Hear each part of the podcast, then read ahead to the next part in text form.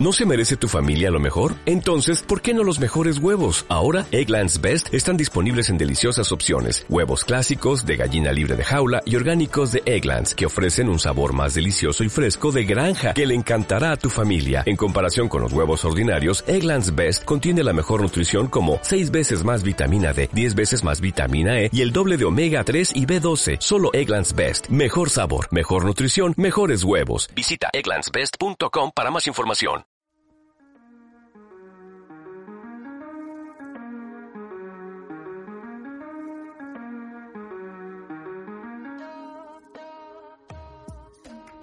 Hola a todos, soy Yeskel Romero. Bienvenidos al podcast Otra vez es Lunas, el espacio en donde conversaré sin filtros con distintos invitados sobre temas cotidianos, arte y filosofías de vida con el fin de entretenerte y hacer más soportables tus inicios de semana.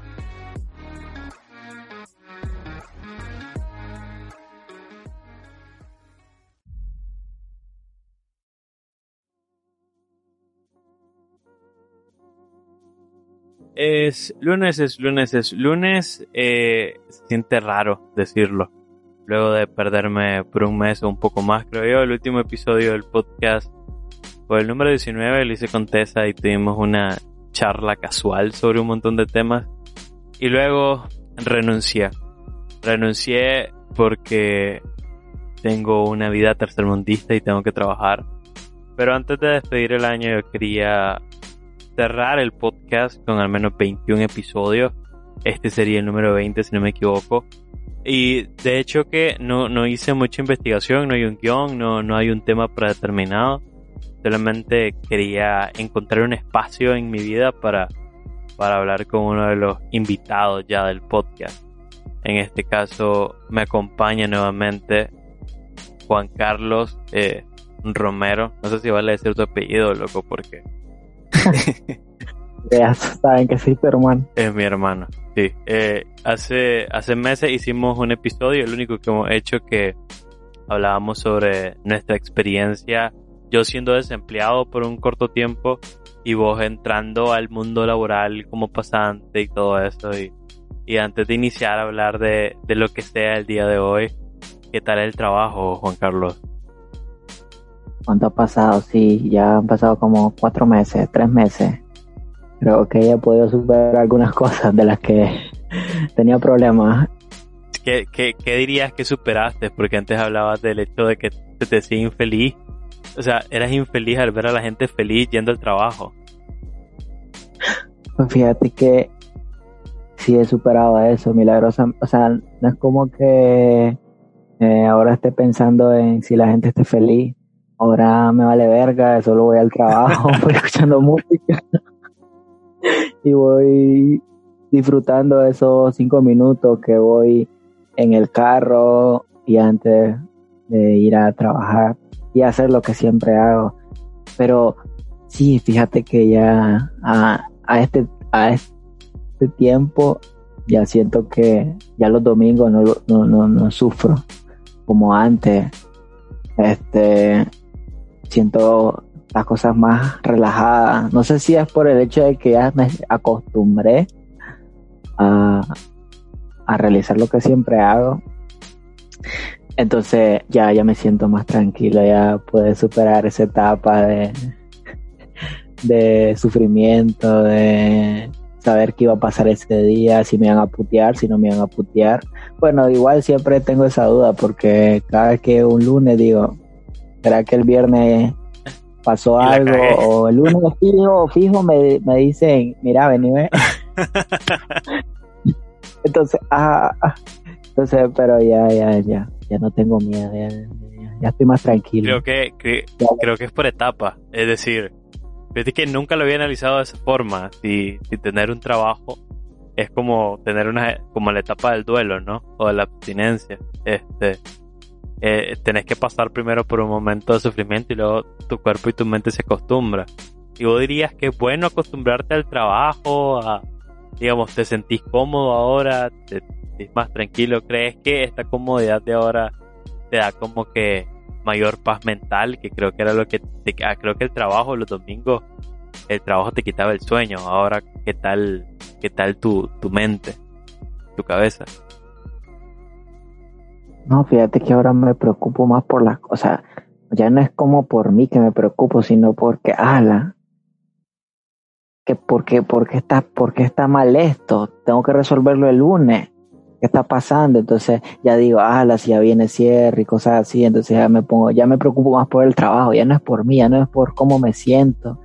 Ya es como, ah, la puta tiene que quedar sí, sí o sí o el lunes esta semana, porque si me putean de nuevo. Yo, yo creo que es eso, ¿no? De. Ah, que sí, yo creo que es madurar. Bienvenido al mundo adulto, pues por completo. O sea, estás envejeciendo rápido, maje, porque. porque sí, o sea, ya cuando te empezás a preocupar por el trabajo, ya no tanto por vos, sino que ya estás preocupándote por la empresa y porque le vaya bien, ya estás en el estado, de, ya estás en el, en, en el flow, ¿no? En el flow del trabajo, ya. Ya sos parte de la organización bueno, no sé si decirte, men, que, que, que me alegra un montón que, que haya superado eso, porque, porque siempre hay retos con, con los trabajos y tal, pero todavía conserva ese, ese pequeño sueño, no sé si llamarlo sueño de tu parte que me comentabas, que como que encontrar eso que te haga decir, wow, yo, yo sí quiero levantarme todos los días para hacer esto, pues.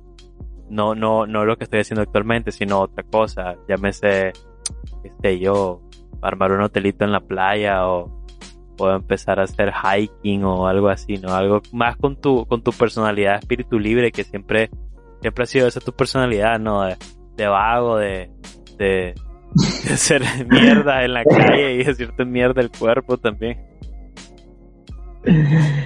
Pues sí, fíjate que sí, ahora es como que estoy pensando más en, de, de en, en hacer yo mis cosas. Este, de hecho, tengo un proyecto pues que vamos a ver si funciona empezando el otro año.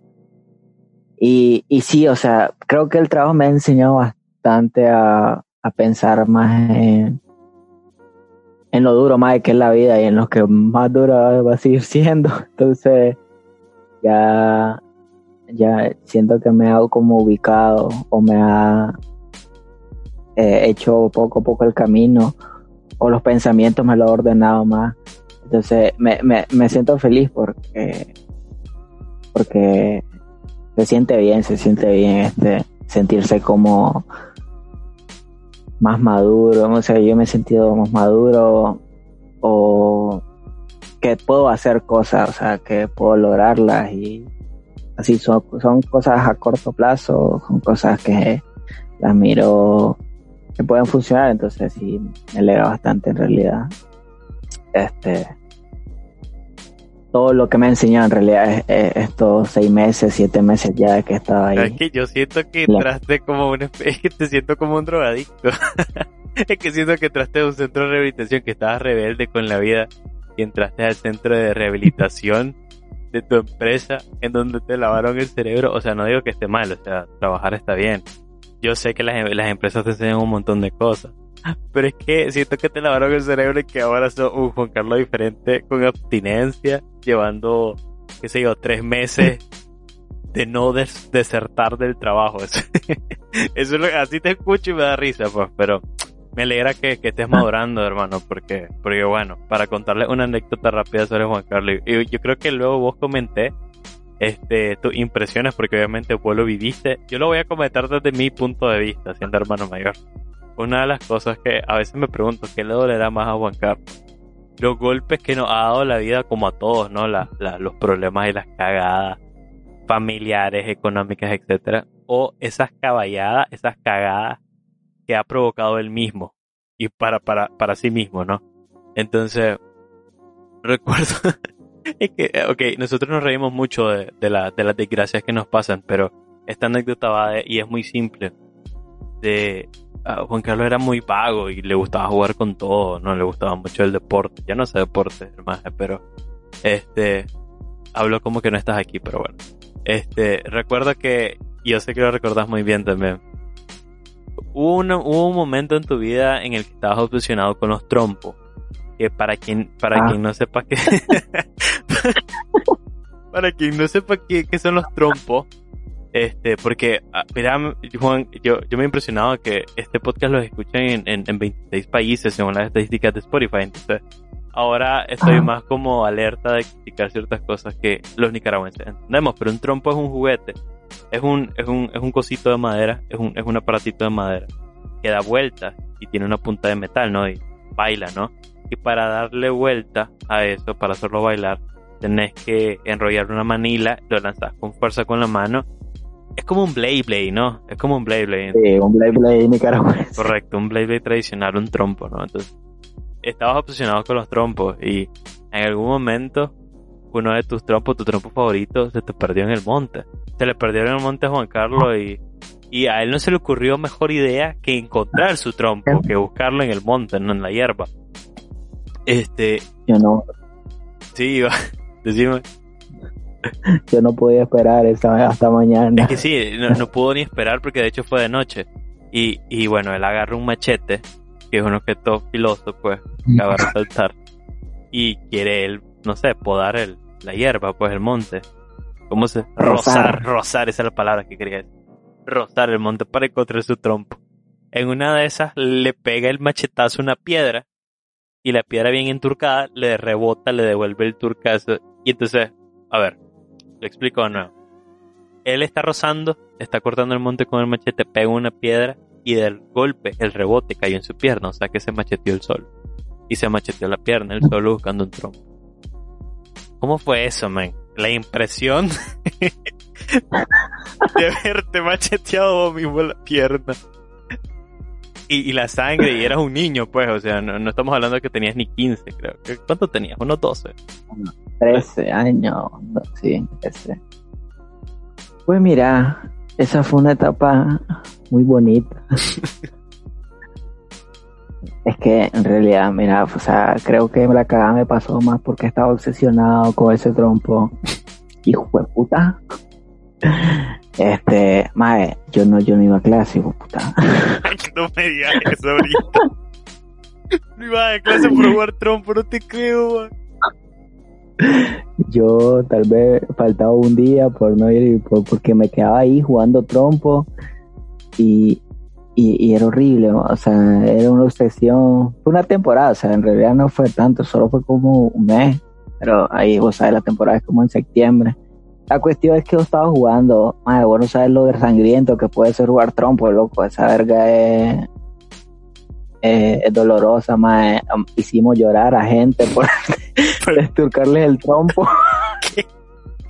o sea, había peleas clandestinas de trompos, loco, en tu cuadra o algo así. Es que la cuestión era que si vos perdías, el trompo caía en el adoquinazo, mano. Agarraba un adoquín, ponía tu trompo, ya sea de plástico o de madera, y le daba a caer otro adoquín. y ya esturcábamos el, trompo, y si aguantaba, pues aguantaba, y si no, pues. O sea, o sea, ponías una, o sea, en una batalla de trompo, quien perdía tenía que entregar su trompo, ponerlo en una piedra o en un bloque. Y por perder, tenía, tenías que ponerle una piedra encima y, destruirlo por completo. O sea, quien perdía, perdía su trompo. Si aguantaba, si aguantaba, pues bendito sea, eran, depende de los jugadores. Si habían tres personas, tres dos adoquinazos. Pero pues, era buff, desde de arriba y sin miedo. Dos el trompo, pues, yo salí desbaratado.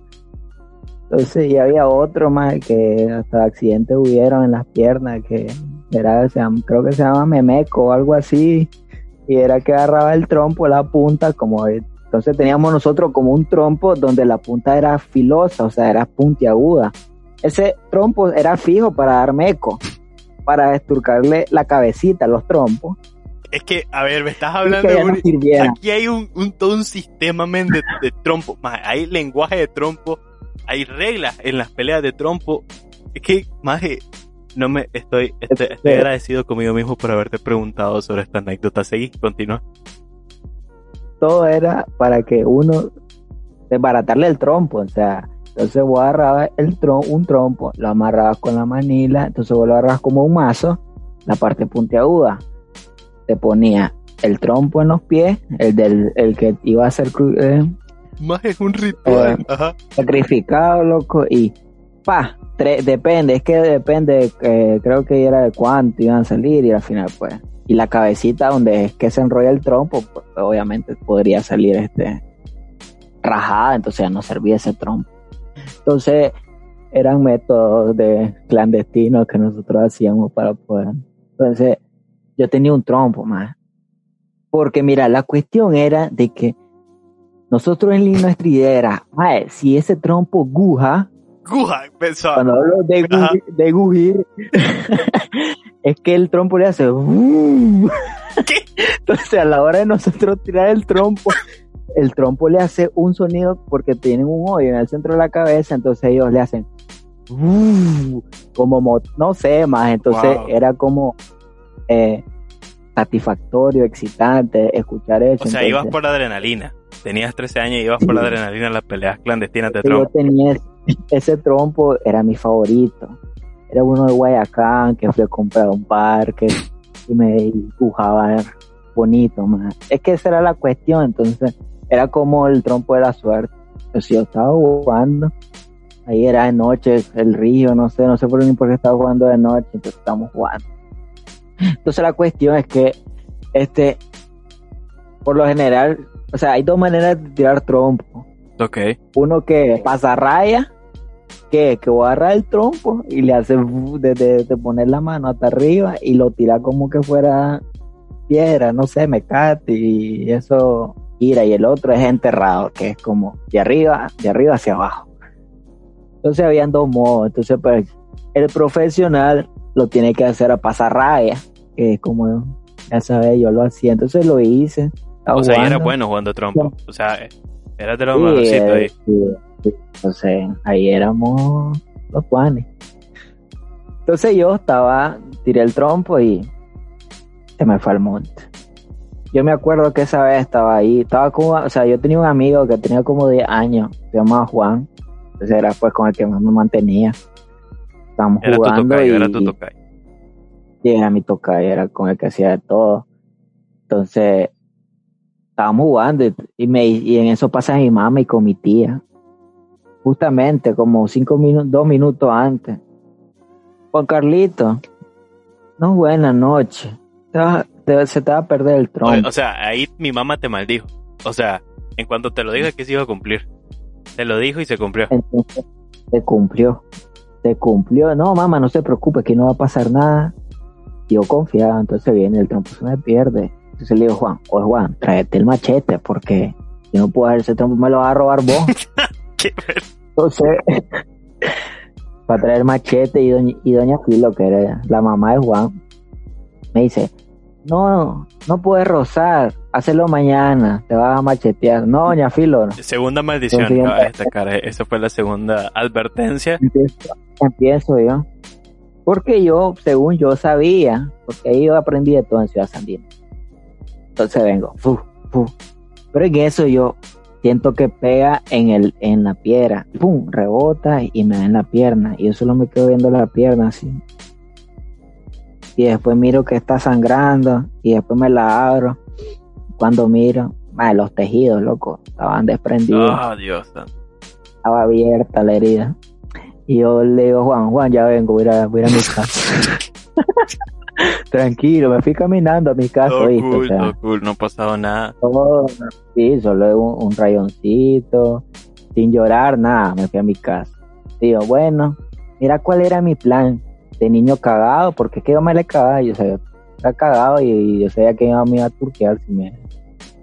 Entonces, me, me dije, dije, voy a lavarme, me voy a poner un trapo y así me voy a dormir Ok. con el pie macheteado. Con la herida abierta, con un trapo mojado. Sí. Dios santo. Sí. Entonces yo estaba echándome agua, ay, esto no para, esto no para de sangrar. Entonces, viene y llega Juan, ¿qué te pasó? Me dice. Me macheteé, Juan, le digo. Entonces, ah, la dice, ¿y ahora qué vas a hacer? Me dice, te va a pegar tu mamá. Sí, no le quiero decir porque que si le digo me va a pegar. Porque, va, te acabas dice- de machetear la pierna. Y vos ¿Qué estás... caballo? ¿Cómo te va a pegar si andas macheteado? Anda a decirle. Entonces le digo, dale, pues lo voy a decir. Entonces vine saliendo de la esquina, porque ella estaba ahí con mi tía, sentada en una silla. No sé, di un cachimbazo. Ay, mamá, entonces empecé a llorar y le dije, mamá, me macheteé. Y, ay, hijo, y, vos, y mi mamá es nerviosa, súper nerviosa. Sí. Entonces, estaba un señor ahí, de suerte me ayudó, entonces ya, me macheteé. Y me, me llevaron al hospital y ya me hicieron puntadas, me hicieron como seis, siete puntadas. Me dolió el alma porque me jalaron un pellejo donde no había anestesia y no fue horrible. Entonces el doctor dijo que si me hubiera macheteado el hueso me hubiera quedado sin pierna. Obviamente, ¿verdad? Pero de suerte no llegó al hueso, entonces ya estuve O sea, ahí re- en mi casa. Realmente las posibilidades, las posibilidades, Juan, de que te quedaras sin piernas eran, eran bastante Mira. altas, ¿no? Eran bastante porque yo le di con fuerza y pegó en la piedra y ¡buf! O sea, en realidad fue pura suerte, gracias a Dios, y pues no me pasó nada. Pero esa, esa es la historia de cómo me macheteé y estuve dos meses en mi casa. Y ustedes no sabían. De hecho, hasta que mi mamá le dijo, se le zafó y les dijo. Entonces, cosa de mi mamá no oculta nada y les dijo a ustedes. Yo no quería que le dijeran porque yo sabía cómo me iba a tratar y a mí también me iba a tratar. Claro, eh, sí, sí, realmente yo siempre he funcionado. O sea, en ese momento estábamos separados. O sea, y digo separados, Sí. pero. eh, a ver, pero es que, ¿cómo les explico? Primero que nada, este. Vivíamos cerca de Ciudad Sandino, que por los memes aquí en Nicaragua se maneja que es como el, en la zona de, de los maleantes. Eh, desde acá, pues, o sea, pero, pero igual es porque nosotros hemos vivido en muchos, muchos lugares en muchas casas, en muchos lugares, o sea, en, en Managua, pues. Entonces, creo que eso fue, pues, bueno, mi mamá compró, pudo comprar un terreno y armar una casa ahí, entonces, ahí fue donde ocurrieron los hechos del, del macheteo. Este, pero yo en ese momento estaba en la universidad, entonces no vivía con Juan, vivía con mi abuela, porque era relativamente más cerca ir de, de la casa de mi abuela a la universidad, ¿no? Entonces era más cómodo.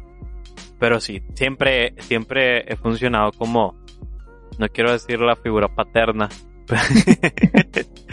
pero sí, pues siempre soy yo el que, que le pega su puteada a Juan, pues cuando, cuando, cuando tiene, pues, pero que igual, no sé, o sea, me parece sorprendente que luego de tanto tiempo me haya reído tanto hoy con la anécdota porque es que igual había detalles que yo no sabía, o sea, vos tenés unos secretos, Juan, que, que yo desconozco. Secretos de niño, chavalá. Y lo peor es de que si vos mirás a Juan en la empresa en donde trabaja, o sea, cómo va a ver todo blanquito, todo peinadito, este, puta que, o sea, no, no crees que andaba levantando polvo jugando trompos clandestinos, o sea, macheteándose la pierna. o sea, sos todo un personaje, man. No, pero es que estoy, estoy asustado. Igual, igual no es la primera vez que te pasaba algo así, no, o sea, de pequeños vos eras el que pasaba mucho tiempo en el hospital y por enfermo, pero también por porque siempre te hacía algo, man. siempre te abrías la, le- la- las heridas. En la, en la cabeza, en los labios, me rajé, que me trae una piedra, loco. O sea, estaba jugando con unos más, uno más tiró una gran piedra y yo solo la miré en el aire, pa, me pegó en la cabeza, me rajó el labio. Cierto, Y tengo la cicatriz, súper horrible. es, es cierto, eso pasó, es cierto, eso pasó. Por lo mismo, por andar de vago. Y, y digamos, ¿qué parte de ese espíritu de niño todavía lo conservas? Eh, o sea, ¿qué parte de ese Juan Carlos? Porque era, era necio, man, era belitre, o sea, eras necio. ¿Qué parte de, ese espíritu, lo voy a decir así, aventurero, de niño todavía conservas? Ahorita en tu etapa adulta. Pues mira, o sea, es tal vez que yo mucho friego, ¿eh? este, no me considero, o sea, si me conocen, las personas que me conocen saben de que soy una persona que mucho jode y es como el que hago reír a las personas, así pues cuando entro en confianza, creo que es lo único que me ha quedado porque lo deportivo está en el suelo, pero este, sí, o sea, sí soy como sobre a las cosas, o sea, no es como que me da miedo o, o me rajo, por así decirlo. Pero sí, siempre mantengo eso de, pues, de que no me dan miedo las cosas. Sí, pues si se puede, pues se hace. Po- Podrías perder una pierna, pero, pero si no, pues qué bien, ¿no? Te das. Eh, me, me gusta esa filosofía de vida, te das. Yo, yo igual, igual, bueno, realmente el hilo narrativo de este episodio para la gente que nos esté escuchando en los países donde nos esté escuchando, es que yo estoy emocionado, man, porque decía 26 países. O sea, yo mismo, yo mismo, yo no te puedo decir 26 países, yo no te puedo nombrar 26 países. O te podría nombrar toda Centroamérica, parte de Sudamérica, México, Estados Unidos, Canadá, algunos países de Europa, o sea, los popularmente más, más conocidos. Pero yo creo que no llego a los 26 y Spotify me dice que 26 países escuchan este podcast. Lo cual me hace sentir agradecido pero inseguro porque no sé qué tipo de contenido están esperando. Sobre todo ahora que en realidad no, no, no le estamos metiendo mucha, mucho guion. Y, y eso es principalmente porque, bueno, no, no, no he tenido tiempo de seguir con el podcast, pero, pero sí me agrada volver en el episodio 20 con vos, o sea, y, y poder hablar de esta anécdota. Aparte, yo también quería, es que, es que hay muchas cosas que contar. ¿Vos podrías contar alguna otra cosa, alguna otra cosa de nuestra infancia que, quisieras contar y te parece risible? Mm. Este, a ver, ¿qué te puedo contar de qué nos parece risible? ¿Qué tal la vez que casi quemamos el carro de mi papá? Pero es que ese estaba chiquito, o sea, tenía, tenía cinco años o menos. Y, este imagen le prendió fuego al asiento trasero del auto de, de mi papá. De ahí se encendió. Y digamos, yo tenía, si vos tenías tres o cuatro, yo tenía ocho. Y yo con una panita de agua tratando de apagar eso. o sea, yo creo que las clases de, de cívica que me daban es donde me decían, si mira fuego, llama a un mayor o a los bomberos. No, no aplicaron, o sea, mi lógica fue, yo creo que puedo apagarlo con una panita de agua. Y la consecuencia de eso pues fue que se quemaron los asientos, pues ni modo. Y la real turqueada de mi mamá, o sea. Uy. Feo. Y la otra, la otra que sí me acuerdo es cuando, o sea, es que en realidad es porque a mí me gusta, o sea, a mí me gustaba tocar todo. O sea, era como que, ¿qué es eso? Entonces yo lo tocaba y, quería ver qué pasaba. Y la vez que, que, que, choqué el carro igual, o sea, que como el garaje era de su vida, entonces a la hora de, de quitarle, porque estaba creo que en primera, entonces yo solo moví la palanca de los cambios al centro y se movió y, y chocó la parte de atrás del carro. Sí, porque es que digamos, el, el garaje tenía una subidita, entonces en cuanto quitaste la primera y quedó neutro, se fue para atrás el carro, porque imagino que la emergencia no estaba puesto o algo habrá pasado con eso, pues se fue para atrás y pegó con, con el portón igual del garaje. parte de las anécdotas de, de, de Juan. Y es que, es que, a ver, es que tenía una, pero ya se me olvidó. O sea, este. Ya, que hay un montón. Solamente que, que algunas podrían ser muy tristes también para este podcast, entonces. Pero que igual hay un montón de historia. La costumbre entre nosotros dos es hablar de eso y reírnos. Por ejemplo, hay una cuestión en particular que vos igual lo mencionamos y yo como que no, pero igual pues sí, o sea, no, no importa. Creo que es parte del pasado. Yo ya hice un poema acerca de eso. Pero nosotros vivimos una situación bastante complicada. Eh, muy, muy complicada. Entonces, muy, muy difícil. De la gente no podría entenderlo, pues. Pero cada vez que hablamos de eso, yo no puedo evitar reírme. Porque sí, era, era una cuestión bien, bien escatológica y, y fea. Nosotros cuando nos mudamos a ese lugar, porque era un lugar bien, bien alejado, bien, bien alejado. Entonces, y digamos, no teníamos dinero. Y se pudo levantar una casa, pero no se pudo levantar el baño.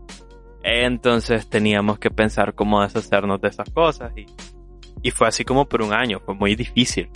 Fue muy difícil, pero el, el creo que la creo que lo tenés que vivir para entender, ¿no? O sea, no tener dónde hacer tus necesidades es una cuestión difícil, porque vos no estás como fuera de la sociedad, estás insertado en la sociedad. O sea, tomas un autobús, llegas a la universidad, llegas al colegio, lo que sea, vivís tu vida normal y la gente, la gente puede asumir que vos tenés un baño normal y una ducha y, y podés hacer tus necesidades tranquilo. O sea, y, y digamos, eso uno asume, ¿no? Pero la realidad es que nosotros vivíamos, estamos insertados en la sociedad, más el baño, nuestro baño no estaba, no estaba con nosotros, entonces era una situación extraña que al inicio fue difícil de entender, de, de procesar, no le voy a mentir, con el tiempo nos acostumbramos, fue muy complicado. Pero, pero sí, no, no teníamos baño como por un año y teníamos que resolver.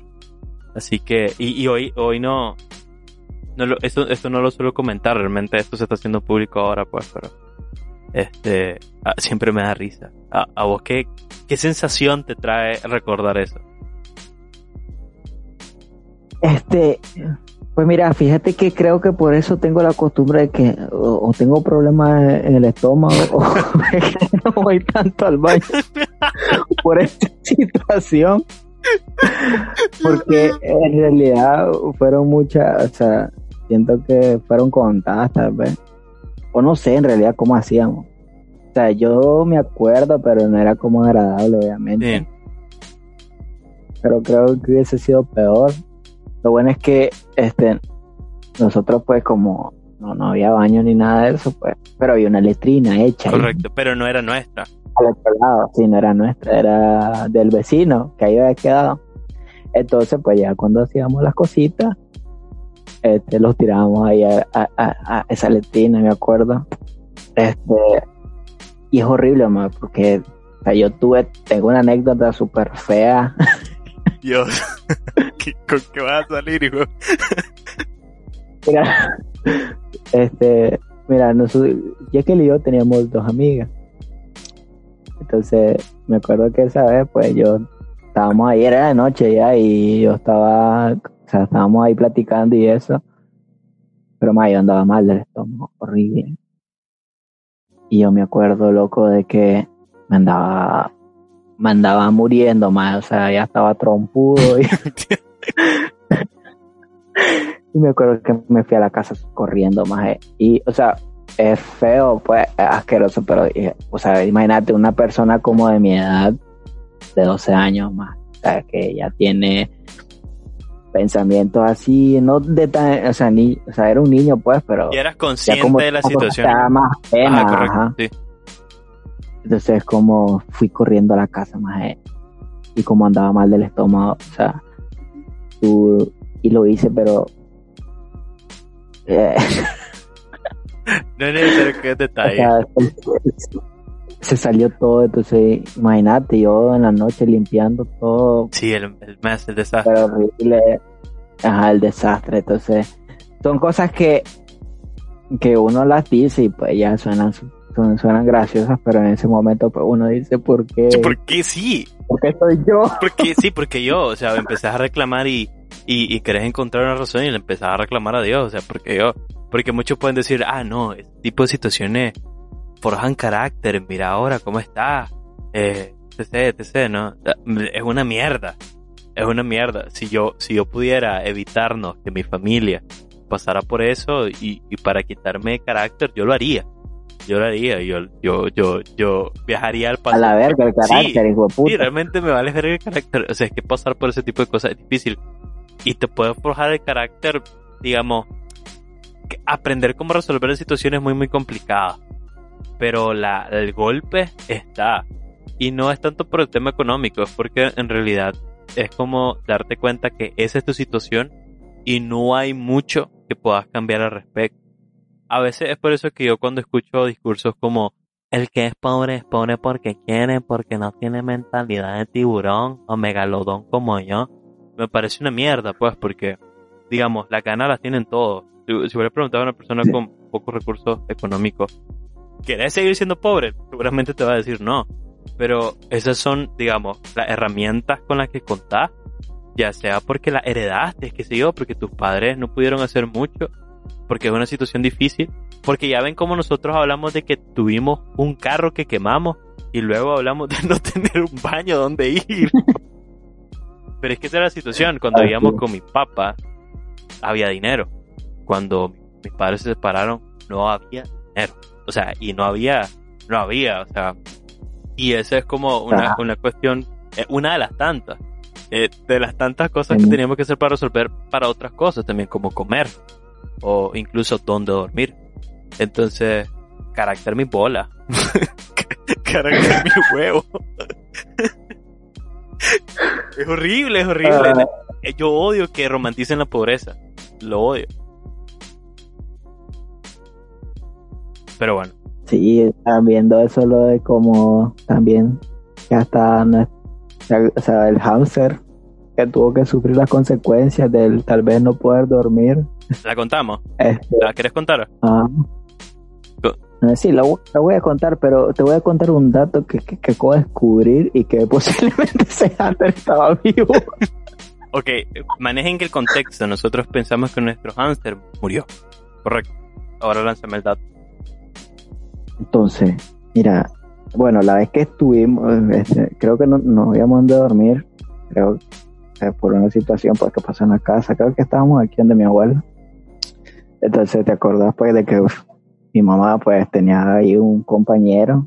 Un buen amigo. Y bueno, llevaron, vos a ver, llevaron a este a un, a, un hotel, no sé, lo que sea, motel, hotel, lo que sea. Entonces, obviamente, o sea, es que esa habitación estaba hace un frío horrible. Sí. Entonces nosotros llegamos y nosotros con nuestras cosas y es que la ahí con su hámster en una jaula. y me acuerdo que lo dejamos ahí en, una mesa. Está bien, ahí le, lo cubrimos y todo.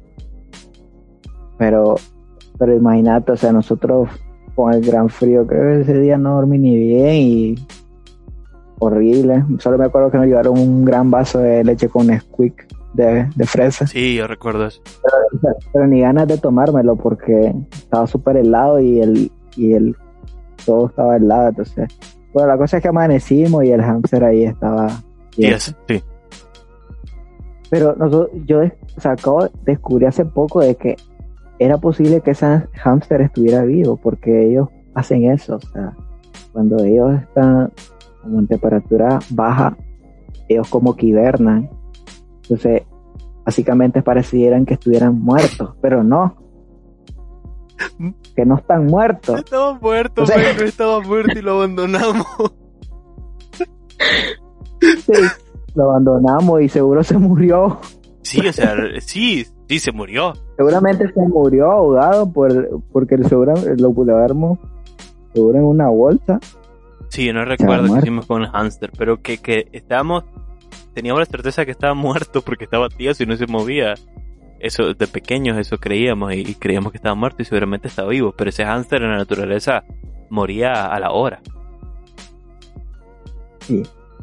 Entonces, fue triste eso de que todas esas cosas, esas situaciones que, más en, o sea, yo no sé, porque es que no quiero que, no quiero hacernos sentir especial, ni nada de eso, pero ¿y quién puta ha pasado por eso? no, porque es que realmente eso, nosotros tuvimos un problema en el caso de mi abuelo y, no, y nos corrieron, pues así, hay peleas, peleas familiares, todo el mundo tiene peleas familiares, supongo. Este, y, digamos, mi, mi, mamá pudo conseguir un donde dormir esa noche, que fue en un motel, realmente fue en un motel, este, y, y, estaba súper frío. Y digamos, durante todo el viaje con nuestras cosas, la persona que nos ayudó también tenía una camioneta, ¿no? Y andábamos, andábamos con, con aire. Entonces el Hansa recibió frío desde la tarde, ¿no? O sea, del aire de la, de, la camioneta. Entonces me imagino que estaba preparando su cuerpecito para invernar. Eventualmente cuando llegamos al, al motel, que igual hacía muchísimo frío, pues ya se terminó de poner tieso para guardar energía. Y, y, y, murió, que paz descanse, porque en realidad estaba vivo, pero lo dejamos morir pensando que estaba muerto, así que sí, que sí, es que no hay manera. Te, te imaginas vos en una borrachera. Yo, yo tengo una anécdota, yo tengo una anécdota. Vean, empieza con que me corren de la casa y llego a un motel y mi hamster se muere. ¿Qué les parece? O sea, no hay manera de que alguien tenga una vivencia similar. Ah, como a mí también me pasó lo mismo, o sea, y, y hay cierta singularidad en nuestras vidas que, que valdría la pena explorar. Pero sí, entonces no sé, todas esas situaciones. No creo, o sea, yo no siento, no sé en realidad si indirectamente me han traumado o me han dejado trastorno. Pero en realidad yo las cuento y, me hacen reír bastante. O sea, siento que al menos tuve una infancia interesante de contar. Entonces ya, si algún día yo voy a tener hijos, le voy a decir, o me va a quedar una semana en balde para cocinar. Este, igual, pero, a ver, lo hacemos risa nosotros porque creo que la manera terapéutica en cómo manejamos esas cosas, pero ya hablando honestamente, ¿has sentido que muchas de esas cosas te han marcado ahora? Porque es que uno de pequeño no las siente. No las siente tanto. O sea, uno como que razona de forma diferente. Creo que el pequeño razonamiento es, es totalmente, es totalmente superable, pues. Ya, ya, ya, ya pasamos por eso. Este, y ya lo superamos como niños y ya listo. Pero ya de adulto no, no tenés el mismo razonamiento de decir, ¿por qué, por qué putas tuve que pasar por esa verga? Entonces, y, y ya, ya, te hace sentir un poco, un poco mal. ¿Vos te has sentido mal por, por, por, por cómo viste tu infancia? Pues, mira, en realidad yo no considero que ser una persona sea como que tenga rencor hacia esas cosas. En realidad, yo sé que si hubiera sido de otra manera o si mi mamá hubiera querido que las cosas hubieran sido de otra manera, pues se hubiera hecho. Pero en realidad, es que, como te digo, yo no siento que a mí directamente me afecte, tal vez indirectamente, tal vez por cómo soy ahora o por reacciones que puedo tomar, me han afectado.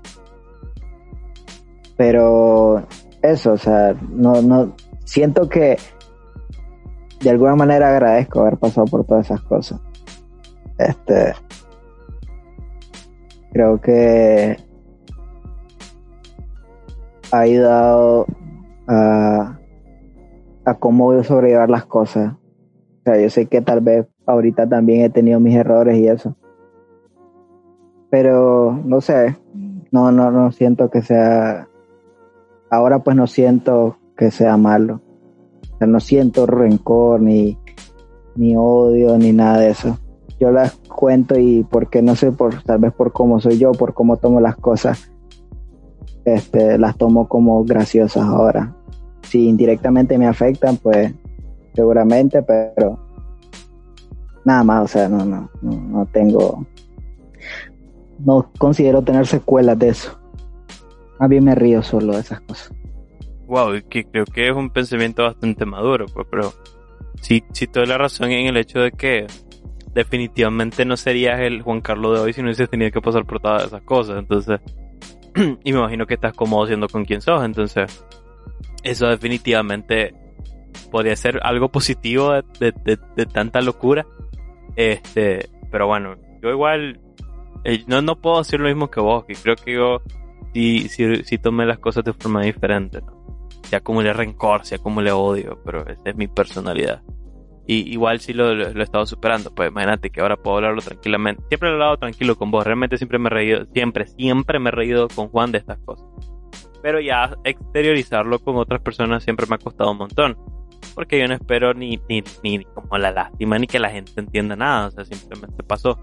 Entonces, pero pues nada, el conflicto interno se ha estado superando igual hay una cosa de la que te quería hablar. Igual llevamos 40 minutos de podcast. Tratemos de llegar a la hora, un poco menos, pues, pero. Este. Hay una cosa que te quería hablar que era que. Me, parece gracioso y, ya te lo voy a conectar con algo que siempre. De lo que siempre te burlas de mí.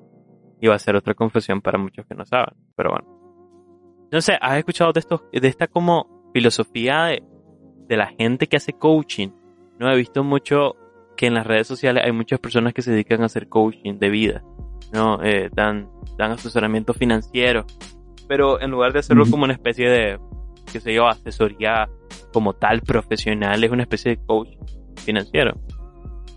Este, y, y me estaba riendo hace una semana porque igual si me he desconectado de las redes, o sea, no solo porque no hago el podcast ni subo contenido de ningún tipo, me he desconectado de todo, pero igual estaba viendo este, este muchachito mexicano llamado Richie Espinosa y lo estaba viendo porque prácticamente un meme en las redes.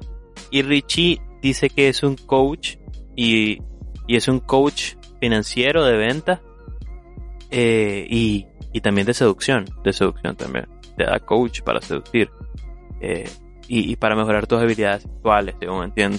Y tiene como tu edad, Juan, tiene como 20 años tal vez. Pero él se ha inventado, se ha inventado y se, cree mucho esta narrativa. Da conferencias de que es un coach, etcétera, y, da estos consejos en, en, las redes, donde él te explica cómo ahorrar más dinero y etcétera. Solamente que cuando lo terminas de ver o escuchar, pues te das cuenta que hay algo que no, que sus consejos como que no terminan de, de, de cuajar porque son raros. Este, pero bueno, pues yo definitivamente no creo en el coaching. Siempre me ha costado seguir una, una figura de autoridad. Entonces, este, que alguien me diga qué hacer con mi vida me molesta. Porque ni yo sé qué hacer con ella, pero que alguien me afuera me diga qué hacer con mi vida me molesta. ¿Vos qué opinas de eso? En realidad, yo tampoco doy fe a, lo, a, a ese tipo de personas. No sé, siento que todas las cosas que puedan decir son muy genéricas de alguna manera. Lo que pasa es que te las pueden, o sea, te enamoran, te pueden vender las palabras de diferentes maneras, pero siempre te van a dar entender, o sea, siempre va a llegar a lo mismo. Entonces, yo considerando una, o cómo soy yo, este, no, no, no creo tanto en que yo haciéndole caso a ese tipo de personas o a las personas que se creen coaching, este, me ayuden en realidad. Sea, siento que es un eh, manual para estúpidos. un manual para estúpidos. Sí. Como, como, eso que hay una revista que se llama DOS o algo así. Así. ¿Ah, eh, entonces, no sé, yo no, yo no creo en realidad que, pueda, que pueda ayudar a las personas. O sea, son cosas que por lo general todo el mundo te puede decir, son cosas que son bien genéricas. Eh, en realidad, todo depende de vos, o sea, todo depende de la persona. Creo que, creo que estas ideas que te venden, porque yo sí suelo criticar como el positivismo tóxico.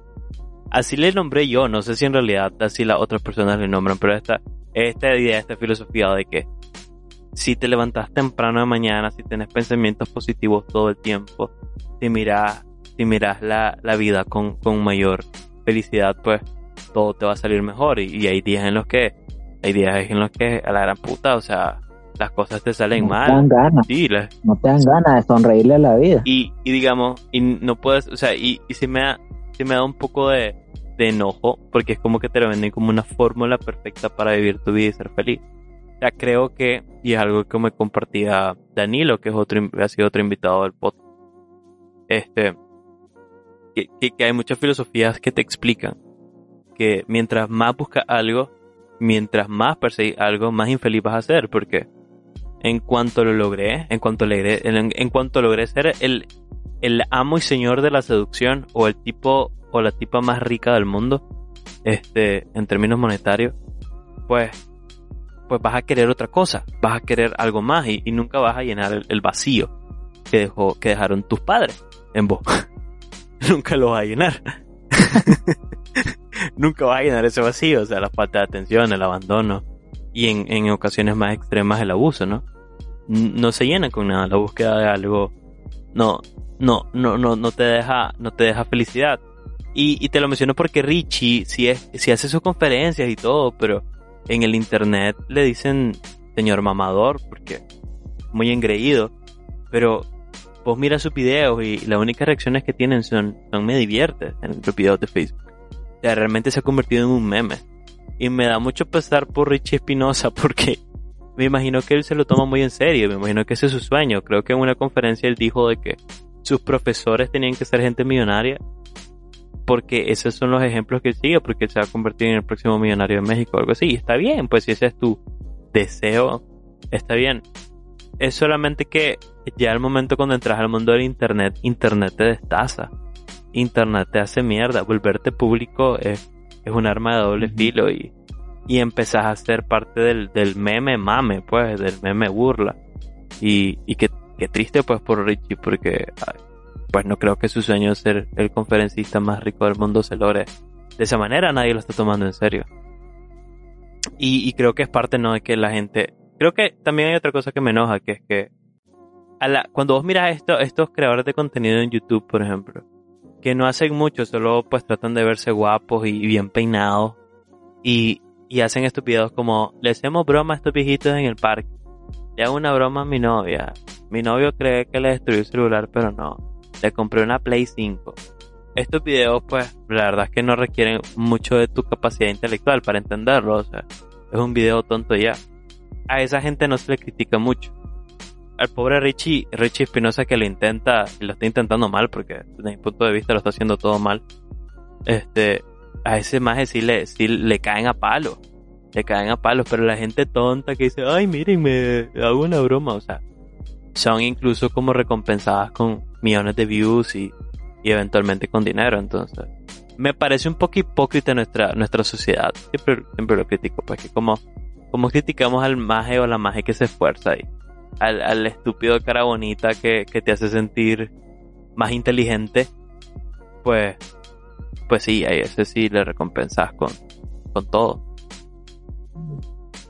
Con tu fidelidad de fan, fanboy. Sí, sí, con tu, sí, sí, prácticamente eso.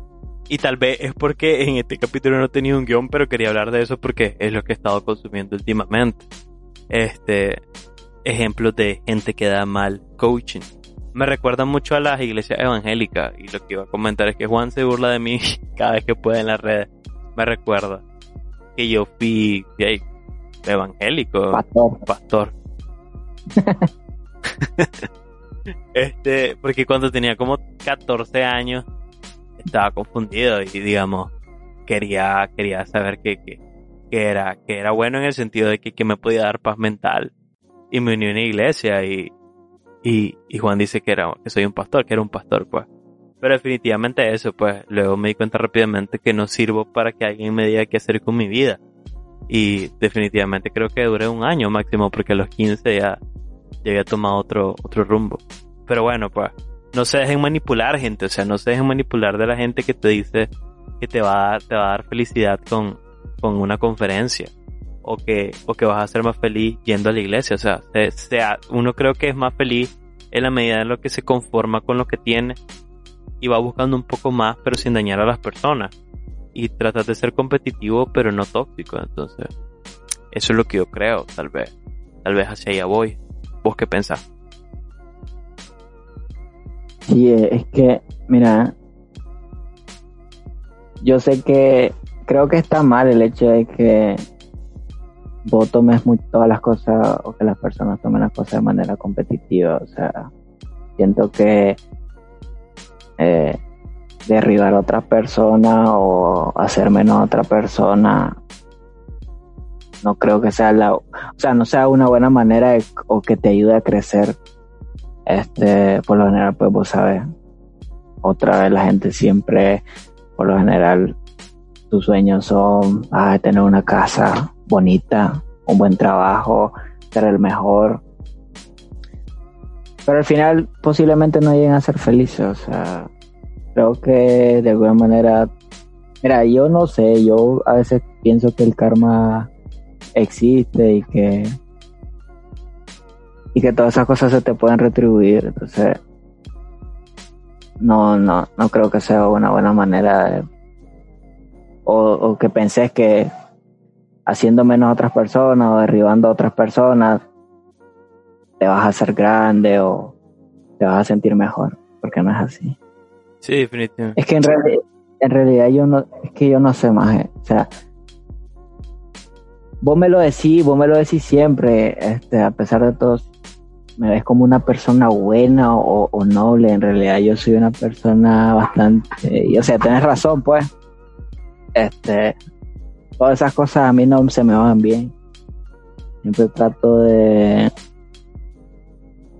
de poder no hacer, o sea, no ser malo con otras personas o no tener o no hacer cosas pues que afecten a otras personas, básicamente.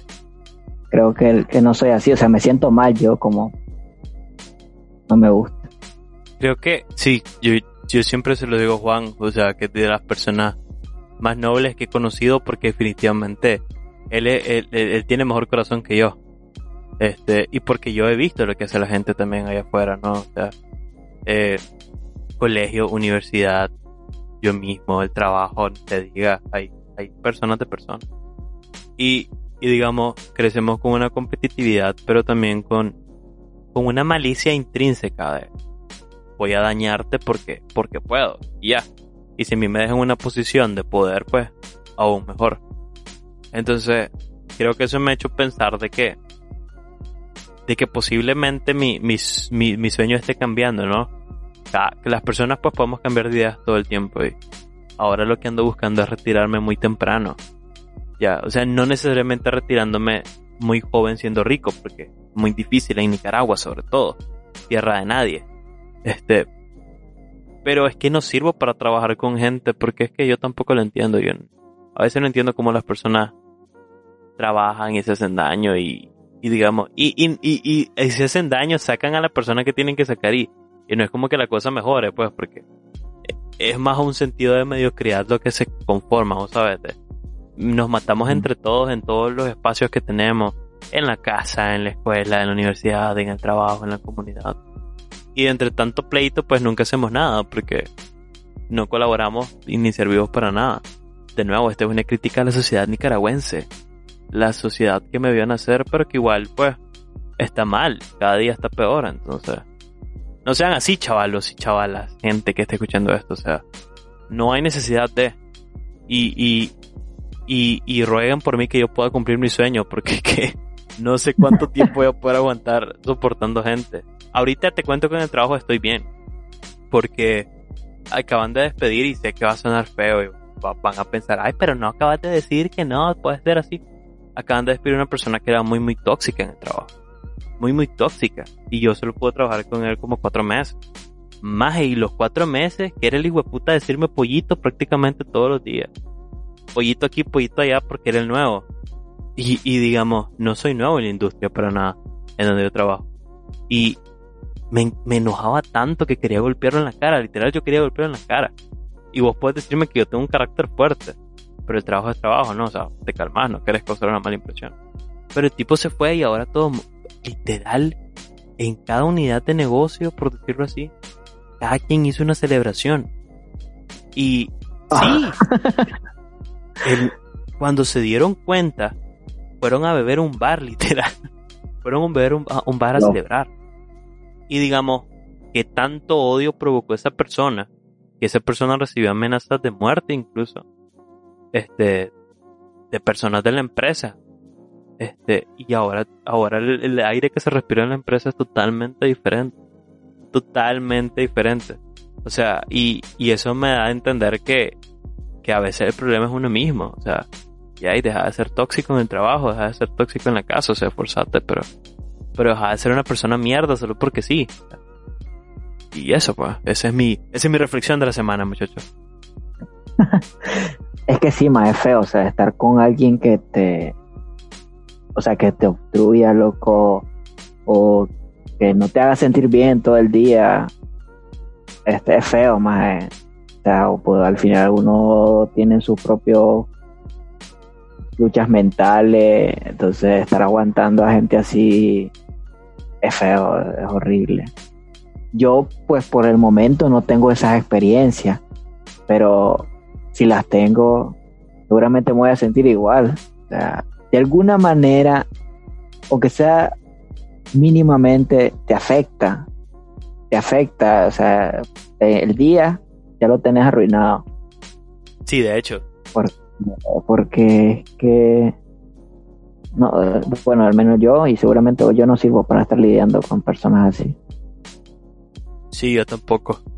Yo tampoco creo que el tipo al final se dio cuenta que, que él, se daba cuenta muy rápido cómo mi humor cambiaba. Y digamos, yo no era de responder de la misma manera porque me parecía que era un poquito jugar el juego ese. No sé ni qué juego jugaba con eso. Creo que era un tipo bien infantil, pero. Este, pues nada, ahora quién es el pollito, pues, verga. no, eso fue inmadura de mi parte, pues fría. Ya ven, es karma. Karma dice bitch, o sea. No, perdón, Diosito. Perdón, Diosito, discúlpame, ¿no?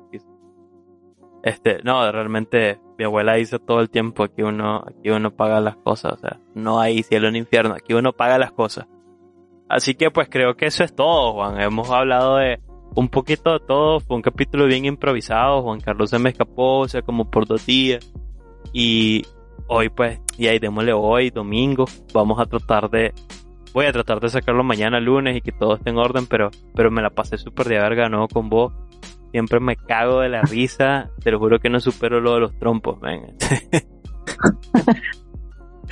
Sí, es que hay, hay muchas cosas, o sea, hay muchas cosas. Yo siempre digo de que se puede sacar un libro súper interesante, súper divertido.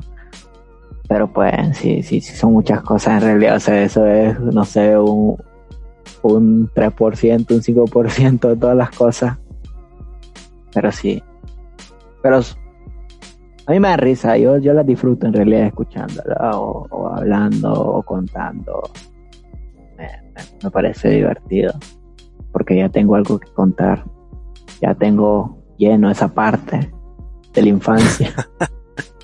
Sí, sí, no, este, no, es que realmente es divertido porque yo me la he pasado riendo, así que de nuevo Juan, muchas gracias por acompañarme en el episodio 20 de este podcast, otra vez es lunes, ya ni sé ni cómo cerrar el episodio, bueno, eh, si querés puedes dar tus redes, no sos una persona de redes pues, pero si quieres las puedes dar. Eh, bueno, en Facebook salgo como Juan Romero. Y en Instagram salgo como, ya te digo, Juancho Ro.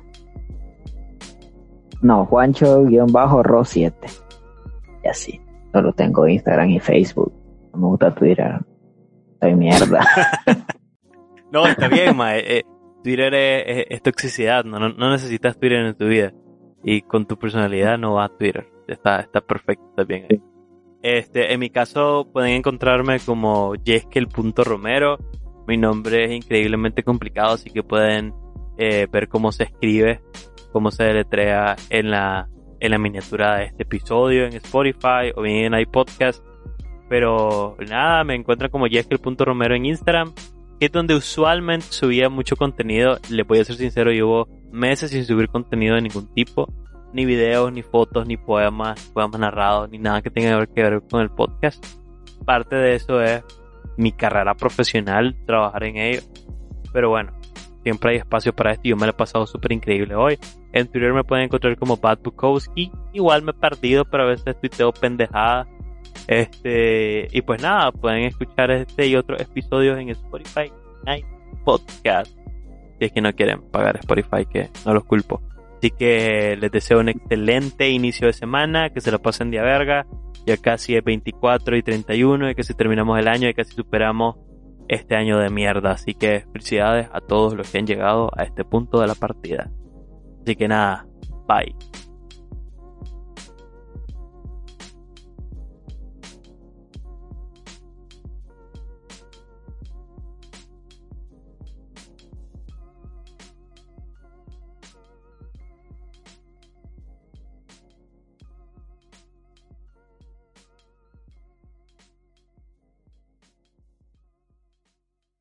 ¿Te preocupas por tu familia? Entonces, ¿por qué darles solo huevos ordinarios cuando pueden disfrutar de lo mejor? Eggland's Best, los únicos huevos con ese delicioso sabor fresco de granja, además de la mejor nutrición, como 6 veces más vitamina D, 10 veces más vitamina E y 25% menos de grasa saturada que los huevos regulares, además de muchos otros nutrientes importantes. Así que, dales los mejores huevos. Eggland's Best, mejor sabor, mejor nutrición, mejores huevos.